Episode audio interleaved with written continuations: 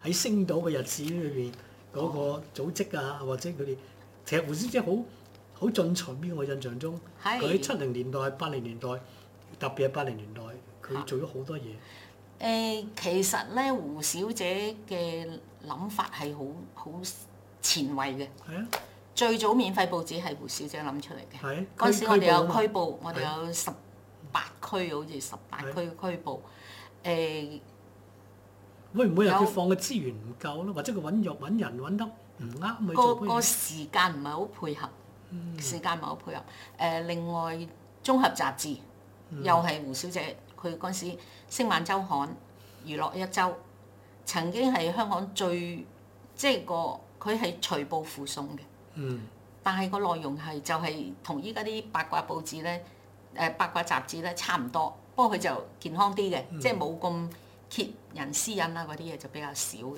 咁但係有啲專題啊，有啲誒誒明星訪問啊咁樣嗰陣時咧都做得好好，但係咧就係因為隨報附送，就算你超過一半係廣告，都冚唔翻個成本。但係嗰陣時係好成功嘅，嗰陣時都係全部都係胡小姐最早。網上報紙咧，佢一九五年開始㗎啦。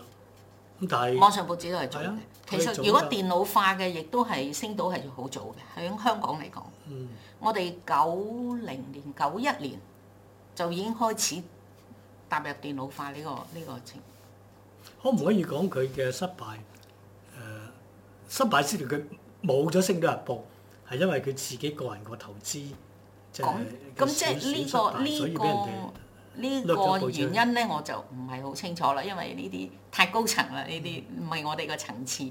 但係就可惜咯，我哋只可以話可惜好。惋惜啊！係升到轉手嗰陣時，升到嘅 cash flow 都係好大嘅，嗯即係唔唔係話蝕本咁樣嘅啱喎，其實係賺錢啱。同埋我哋有好多物業嘅喎嗰陣時，嗯就點解佢要轉手？我呢啲我哋就真係好唔明白。但係以前啊，真係好開心嘅，即係成間公司個個親和力好大。嗯，即係個個都好似翻工好似翻屋企嗰種感覺。以前就可以咁，嗱我哋報慶，誒、呃老闆又同我哋一齊啊食飯，誒、唱歌睇表演，每年一次，咁大家都好開心。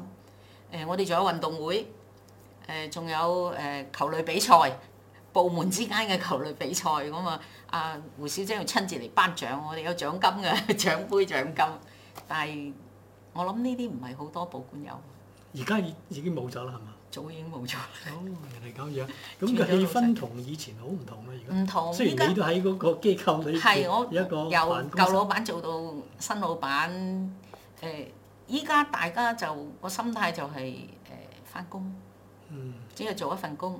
誒、部門同部門之間亦都少咗聯絡，嗯即係你係邊個部門嘅我哋唔知道，嗯誒大家撞口撞面都唔識。但係以前唔係嘅，以前真係而家何生仲係都咁其中世界誒、呃中文報業會嘅一個會員㗎，係嘛？誒星島日報啊係星島係嚇星島日報佢係咪佢代表定是誒唔係嗯佢阿嘅盧先？生，阿盧生代代表表嚇，佢盧就生代唔表唔參與呢個。嚇嗯，原來咁樣。係。